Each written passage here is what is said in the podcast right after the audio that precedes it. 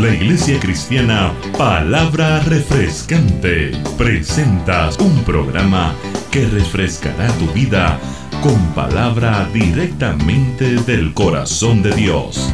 Y ahora con ustedes, el pastor David Velázquez.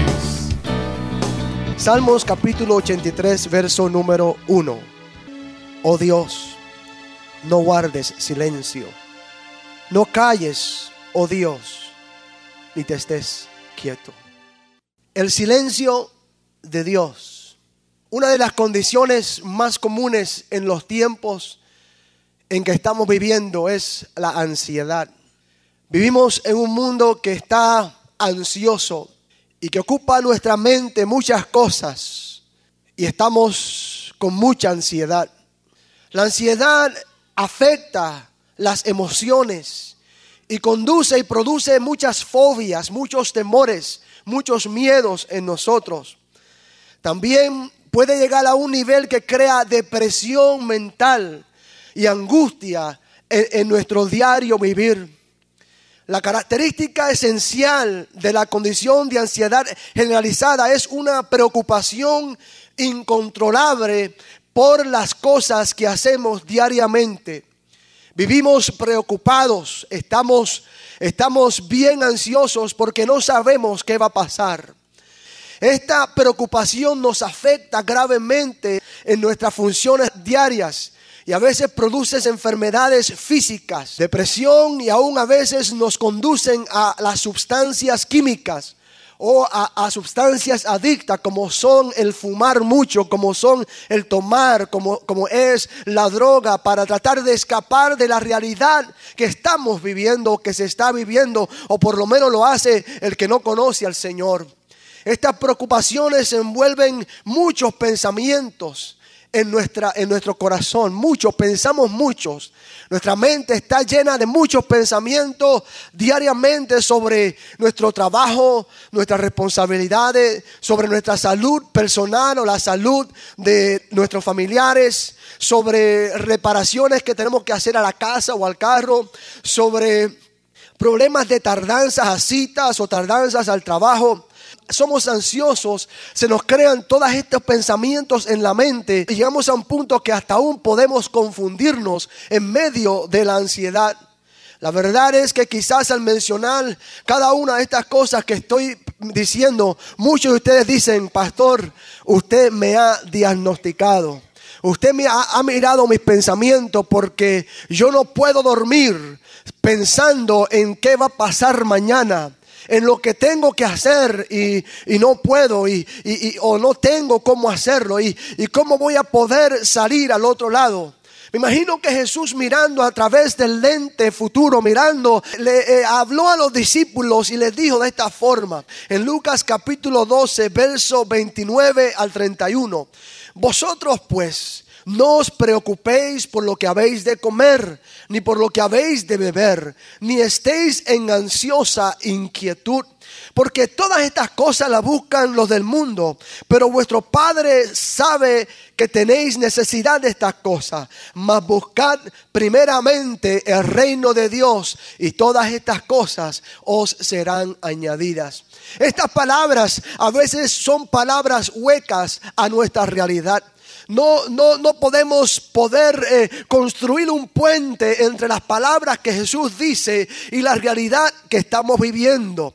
¿Cómo, ¿Cómo, es que Jesús dice eso? ¿Y cómo usted dice eso, pastor? Y no lo digo yo, lo dice Jesús. De que no nos preocupemos por lo que hemos de comer o por lo que hemos de vestir o por todas estas cosas. Sin embargo, el, eh, nosotros nos tenemos que preocupar porque la realidad que estamos viviendo es que no tenemos con qué comer, no tenemos con qué pagar pagar la luz, no tenemos con qué poder sufragar la situación que estamos viviendo, no podemos, eh, no podemos hacer algo porque estamos enfermos, estamos, estamos eh, adoloridos y no podemos realizar las tareas que normalmente eh, realizamos. ¿Cómo es esto?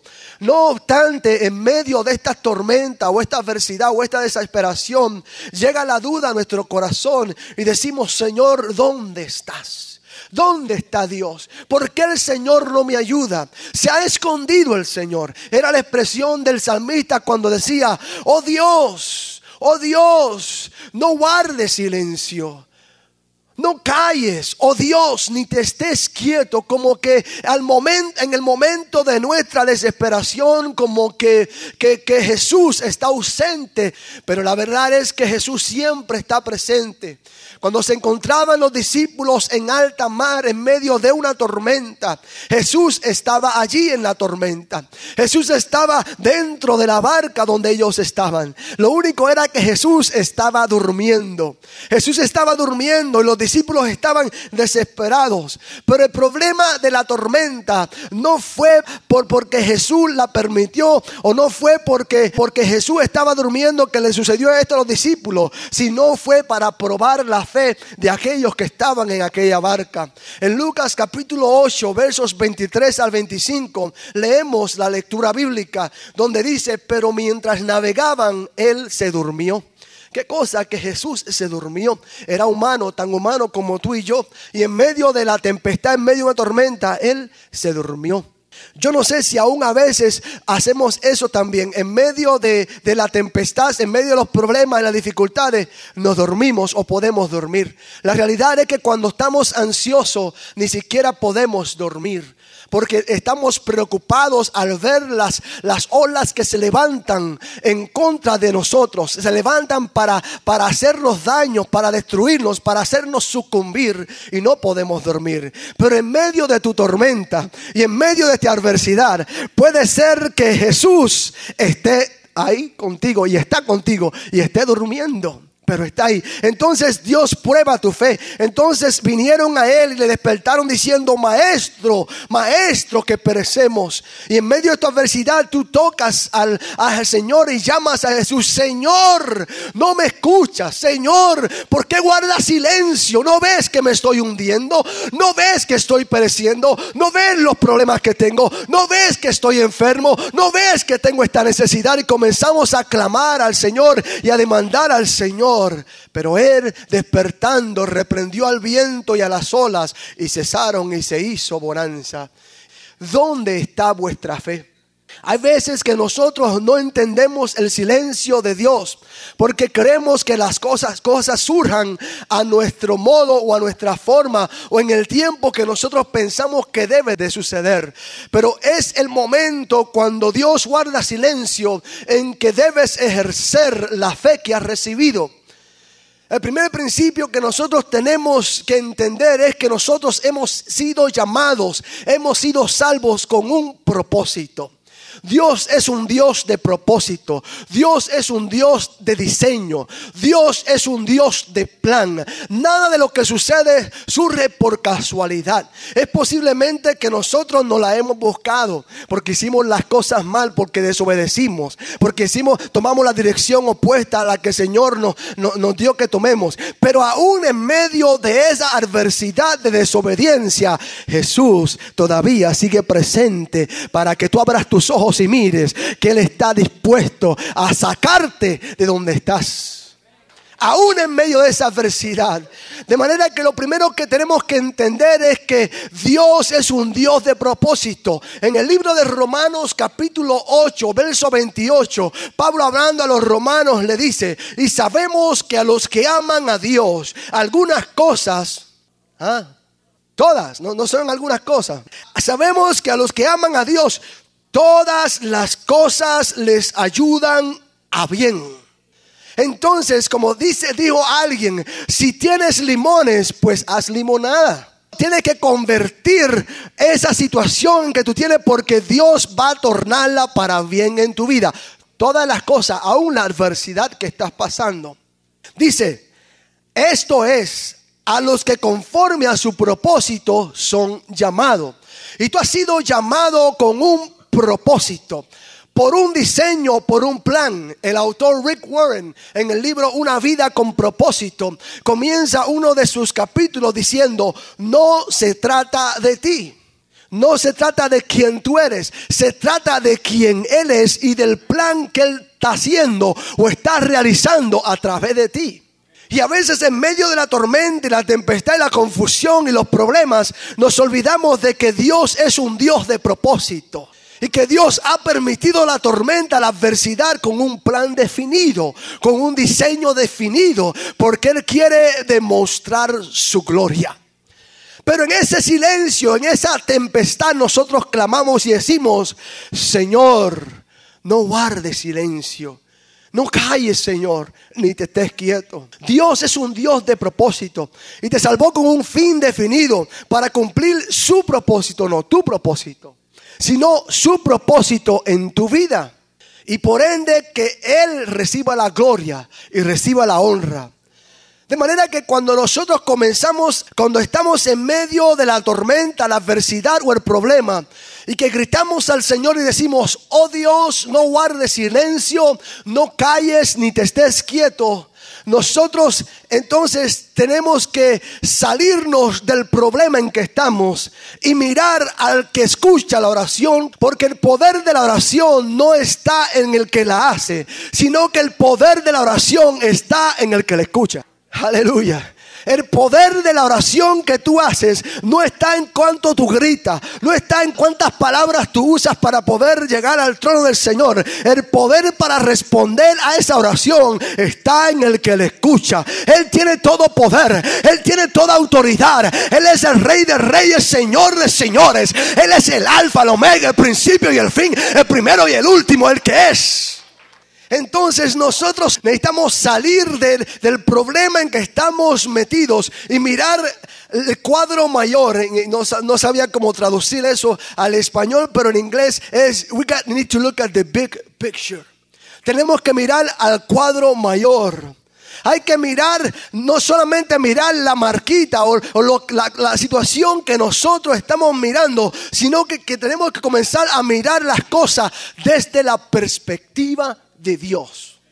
Eso es muy importante porque en medio de la ansiedad y en medio de la preocupación es cuando nosotros comenzamos a mirar a cómo nosotros podemos resolver, a cómo nosotros podemos solucionar, a cómo nosotros podemos hacer. Y son situaciones que no podemos tratar, no podemos resolver. Necesitamos enfocarnos en el cuadro completo.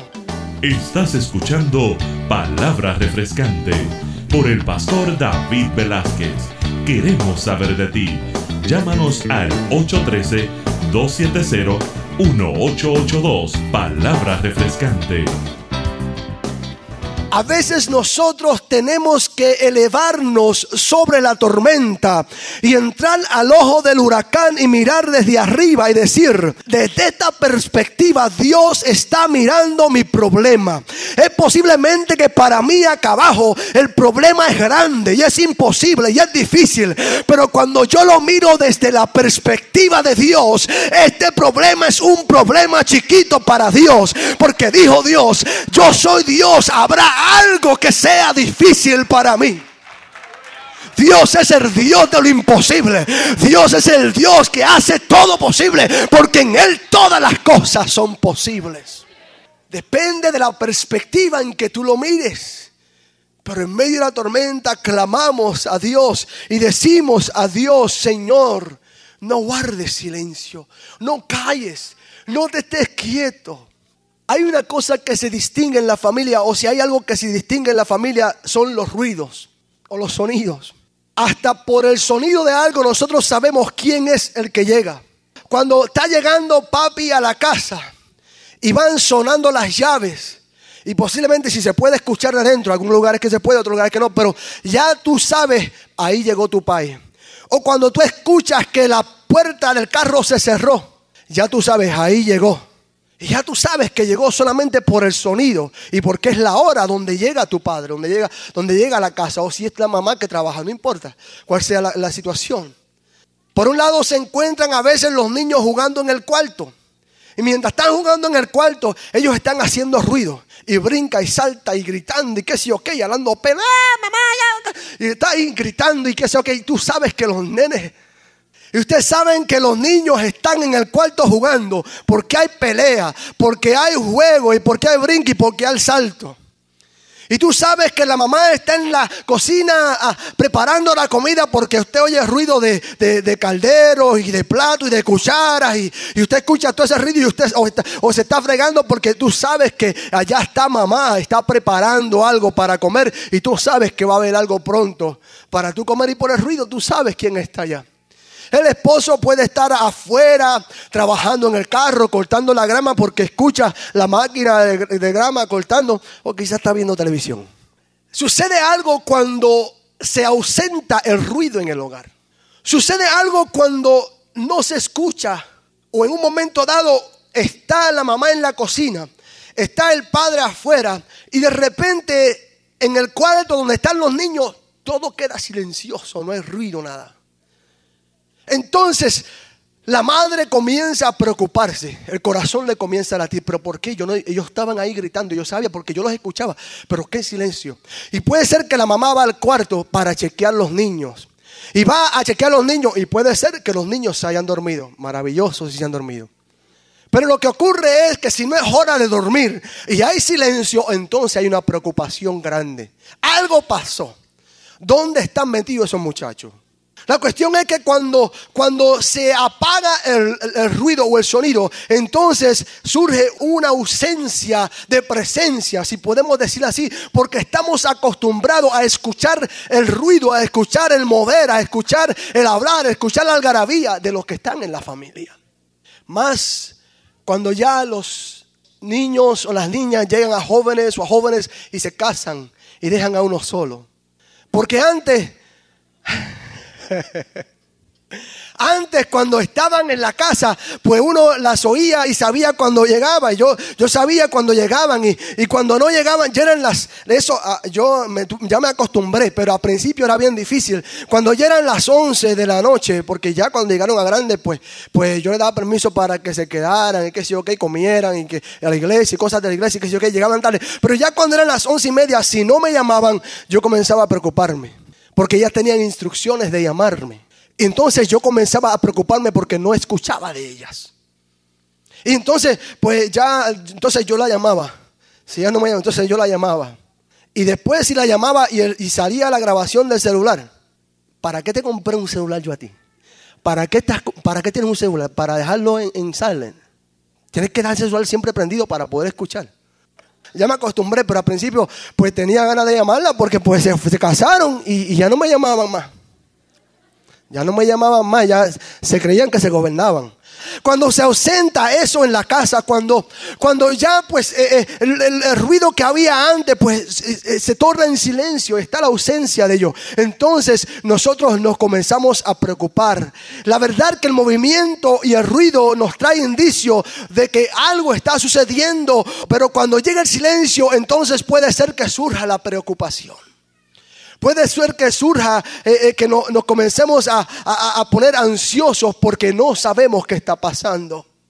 El samita exclama y dice, oh Dios, no guardes silencio. No calles, oh Dios, ni te estés quieto. El silencio es una herramienta muy poderosa. En una película de misterio, usted prepárese cuando hay silencio. Porque usted está ahí y de repente hay un silencio. Y si no hay silencio, le ponen una musiquita. Y entonces usted que está viendo la película, usted sabe que el monstruo está allí. Pero la persona que está acá no, no, no ha visto el monstruo todavía. Y nosotros comenzamos a gritarle a la televisión, mira, salte, escóndete que por ahí viene, viene a cogerte. No sé, no sé si ustedes hacen, yo lo he visto, pero ¿por qué no se va? Pero eso no tiene sentido, no tiene lógica. ¿Por qué vuelve para allá a chequear? Debe irse ya y agarrar el carro y irse. Pero, en la película pues va otra vez a buscar el problema. La cuestión es que cuando hay silencio en la película de terror o de miedo, eh, eh, eh, surge una preocupación porque de repente hace ¡pum! ¿Te asustaron? ¡pum! Y de repente como que ¡wow! Te sacude porque se rompe el silencio. ¿Y qué tal si un día cuando, cuando llegas a tu casa, yo por lo menos, yo no sé en la casa de ustedes, pero en mi casa, yo acostumbro siempre dejar una luz encendida. Cuando yo por la noche dejo una luz encendida para cuando llegue haya luz en la casa. Pero algunos, alguna gente no, alguna gente pues apagan todas las luces para ahorrar luz. Y están acostumbrados, pero para aquellos que no están acostumbrados y tú llegas y de repente tú dejas la luz encendida y de repente cuando te llega a la casa la luz está apagada. Y está todo oscuro. Y yo no sé, aquí en, en Estados Unidos, pues, eh, como que siempre hay claridad en la noche. Pero en, Puerto Rico, donde yo vivía, que nosotros vivíamos en las piedras Puerto Rico, eh, nos creamos en un sótano, en el sótano de la iglesia. Y en ese tiempo, pues todavía había momentos cuando se iba la luz y lo que encendíamos eran velas, pero la oscuridad llegaba, tú no podías ver, era tan oscuro que tú no podías ver nada. Tú chocabas con todo lo que estaba. Y la oscuridad en el silencio produce temor. Tú estás ahí solito en tu casa y llegas a tu apartamento, está todo oscuro.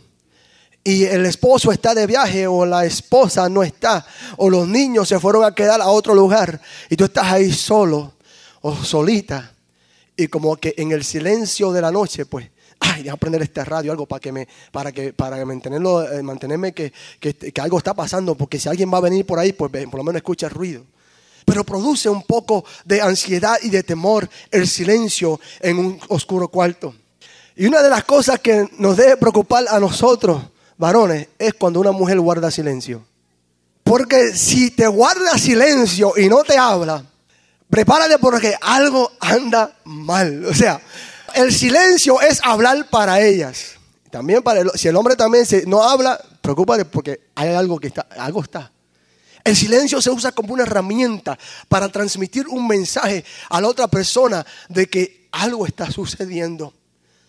El silencio de Dios es algo extraordinario porque al contrario quizás del silencio que, nos, que yo, o los, los ejemplos que yo he presentado, el silencio de Dios produce un efecto completamente diferente al efecto que, de los ejemplos que he presentado.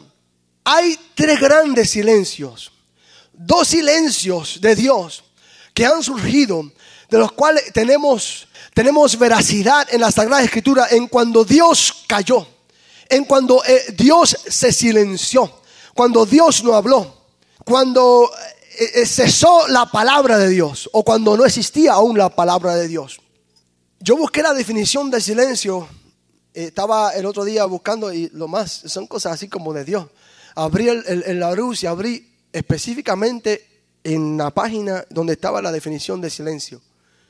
Y entre muchas definiciones, una de las definiciones era que silencio significaba callar. Pero esta, esta mañana, mientras yo estaba meditando en el mensaje esta tarde, yo había terminado, había cerrado todo el mensaje, estoy preparándome.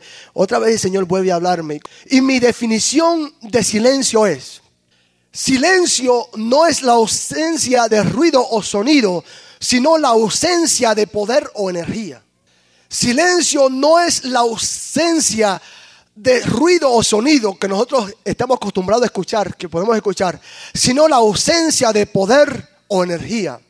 Ahora mismo nosotros estamos sentados en este lugar y estamos, están escuchando la palabra, están escuchando mi voz, pero alrededor de nosotros hay cientos de miles de ondas que se están transmitiendo en los aires y nosotros no las escuchamos, nosotros no las oímos.